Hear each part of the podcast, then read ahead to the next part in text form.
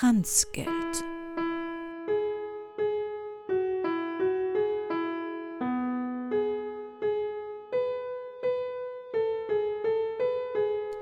Ein Kurzkrimi von Henrietta Pazzo.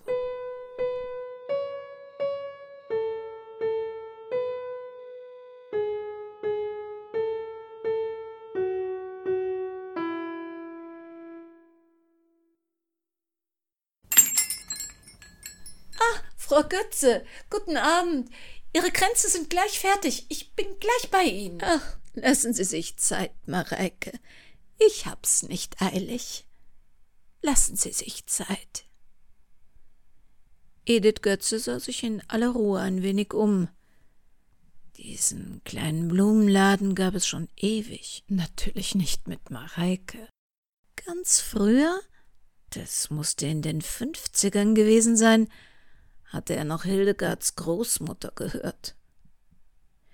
Hildegard war ihre beste Schulfreundin gewesen. Tja, richtig, die alte Frau Beermann. Bitterkeit stieg in Edith Götze hoch. Die Beermanns waren die ersten gewesen, die sich von ihr zurückgezogen hatten. Hildegard sollte schließlich nicht mit einem mannstollen Flittchen gesehen werden. Flittchen war noch eine der netteren Bezeichnungen in jener Zeit.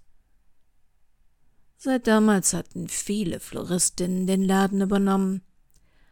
Da war Hildegards Mutter, dann diese. Wie hießen die noch?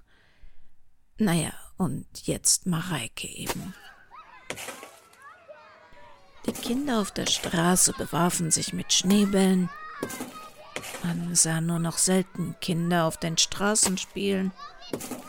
Komisch, wie die Welt sich veränderte.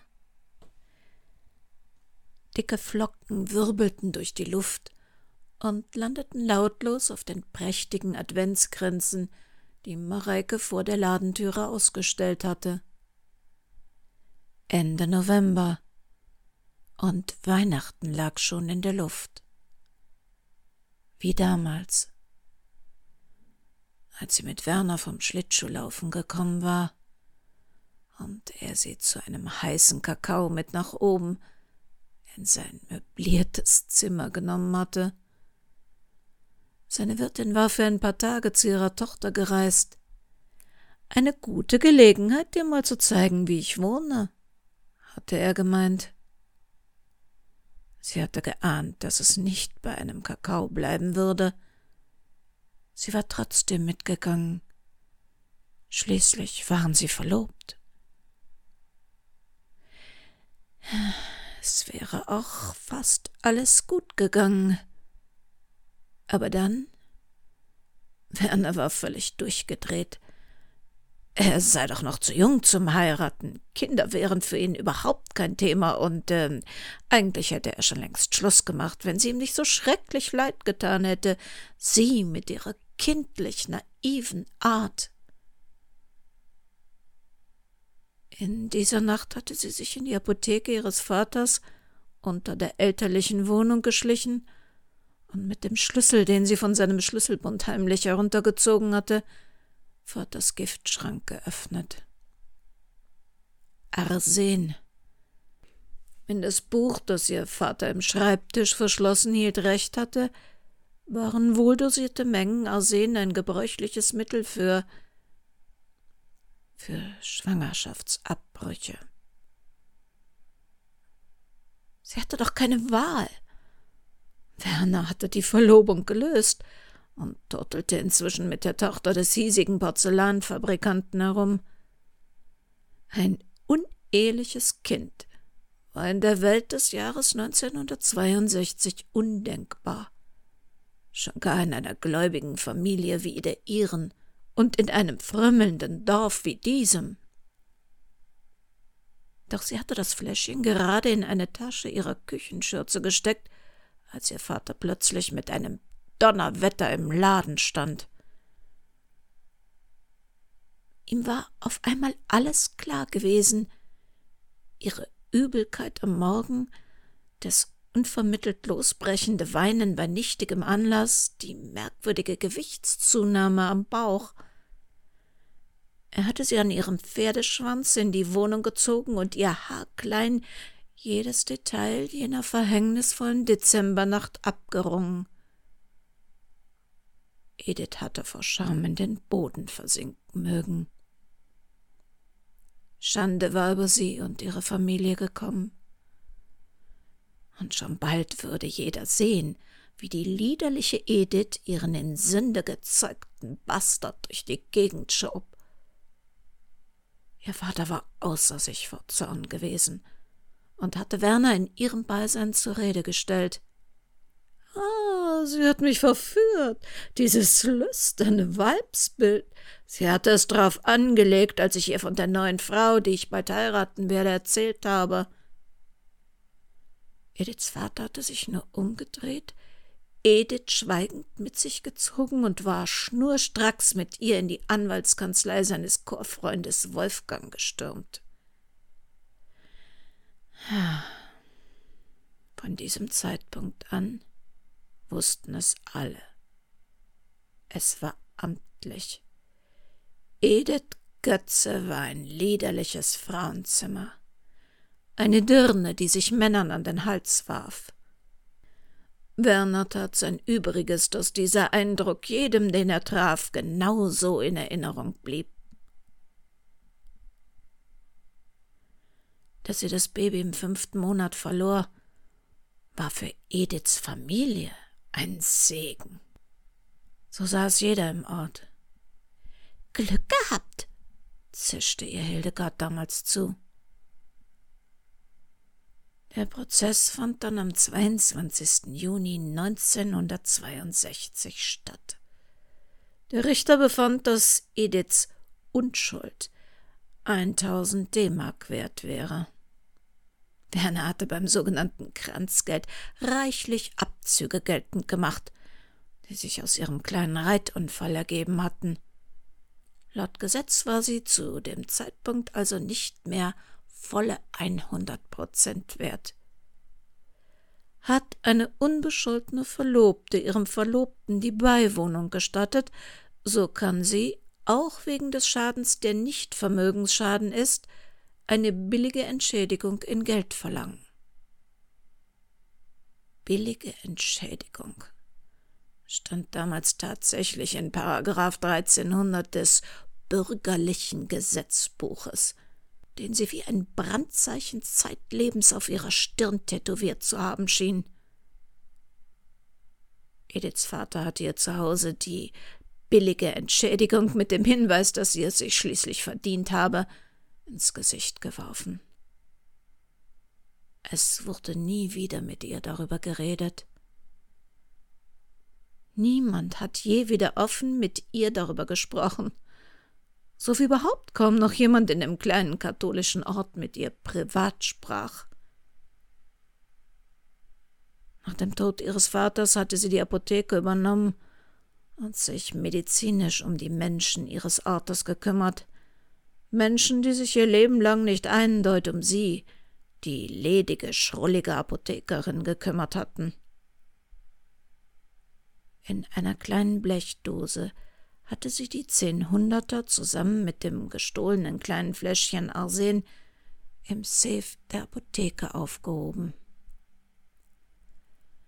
Nur ein einziges Mal in den letzten vierundfünfzig Jahren hatte sie die Dose in die Hand genommen im Jahr 2002, als sie die 10 D-Mark-Hunderter in 5 Euro-Hunderter und 11 Euro mit 29 Cent gewechselt hatte. Die Welt hatte sich in diesem halben Jahrhundert verändert. Im Blumenladen gab es längst nicht mehr nur Rosen, Fräsien, Tulpen und Nelken mit rieselndem Asparaguskraut. Es gab Pflanzen, von denen die alte Frau Beermann nicht einmal die Namen gekannt hätte. Auch die Adventskränze waren inzwischen reinste Kunstwerke mit ungewöhnlichen Dekorationen. Nicht nur so schlichtes Tannengrün mit vier roten oder vier gelben Kerzen. Fasziniert hatte sie vor zwei Wochen Mareikas Auslagen bewundert. Ja, genug war genug. Es war Zeit, dem Kranzgeld eine neue Bedeutung zu geben und es einer sinnvolleren Bestimmung zuzuführen. Sie hatte kurz darauf bei Mareike ein Dutzend wunderschöne Adventskränze für das Obdachlosenheim bestellt und war unerwartet erleichtert durch den Schnee zurück in die Apotheke gestapft, um ein letztes Mal den Nachtdienst aufzunehmen. Mit 72 Jahren durfte man sich nach einem arbeitsreichen Leben endlich guten Gewissens auch zur Ruhe setzen. Der Mann, der kurz nach Mitternacht an ihrer Apothekentüre klopfte, erkannte sie nicht. Er hatte sich verändert, und doch hätte Edith ihn unter tausend Männern wiedererkannt. Werner sah mir das gute Leben, das er geführt hatte, an. Die aufgedunsenen Gesichtspartien und sein Bordeaux-schwangerer Atem verrieten reichlich Alkoholkonsum. Sein Haar war lichter, sein Bauch fetter geworden. Er war gepflegt, wie damals gut angezogen, teure Schuhe, ein schicker Porsche Cayenne am Straßenrand hinter ihm. Ein Leben voller Reisen weit weg von hier, voll von finanziellen Erfolgen und Anerkennung. Das konnte man seinem Körper ansehen. Bezahlt hatte er es mit einem schweren Herzschaden.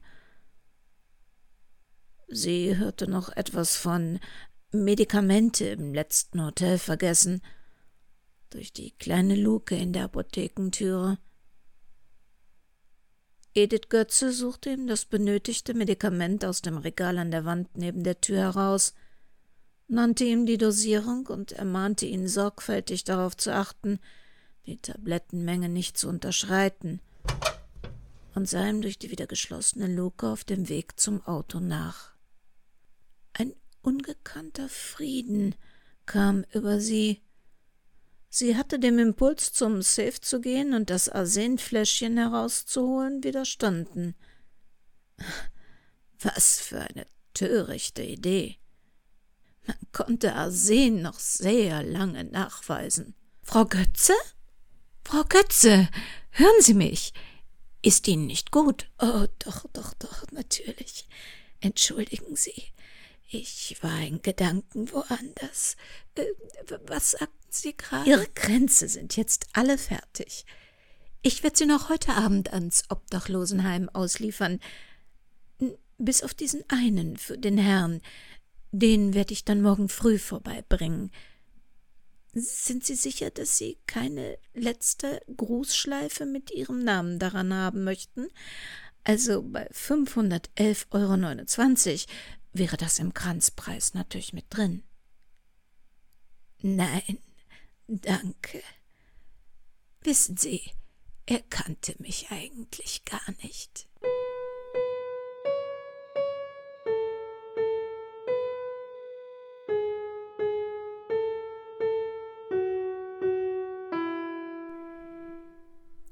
Zu Dosierungen und Nebenwirkungen Fragen Sie also besser nicht Ihren Apotheker oder Ihre Apothekerin, wenn sie mit Ihnen noch eine Rechnung offen hat. Die Gewinner aus unserer letzten Sendung sind gezogen und wurden bereits per Mail benachrichtigt. Die Krimi-Dinner Downloads sind auch verschickt, sowie die Keksausstecher der Deutschen Sherlock Holmes Gesellschaft.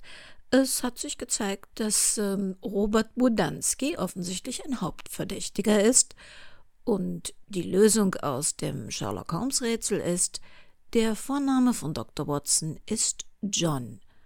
Genau genommen John H. wobei man nicht genau weiß, wofür das H steht.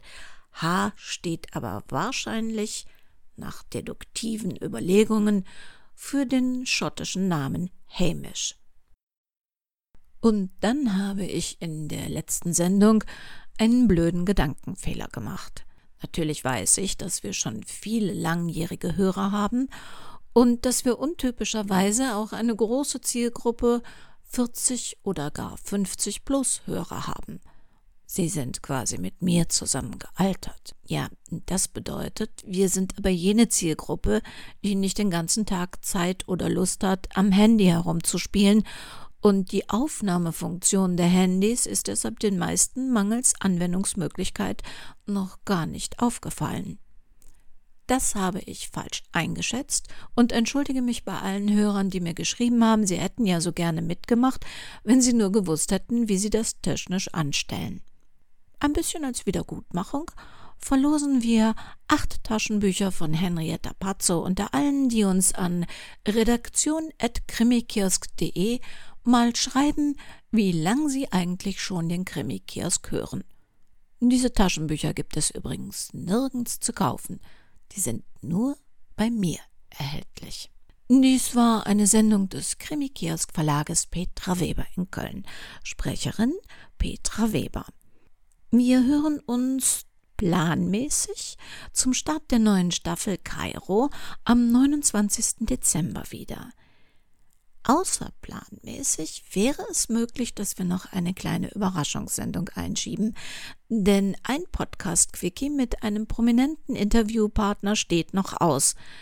Ob das aber vor Weihnachten klappt, wissen wir nicht, weil prominente Menschen einen unglaublich vollen Terminkalender haben.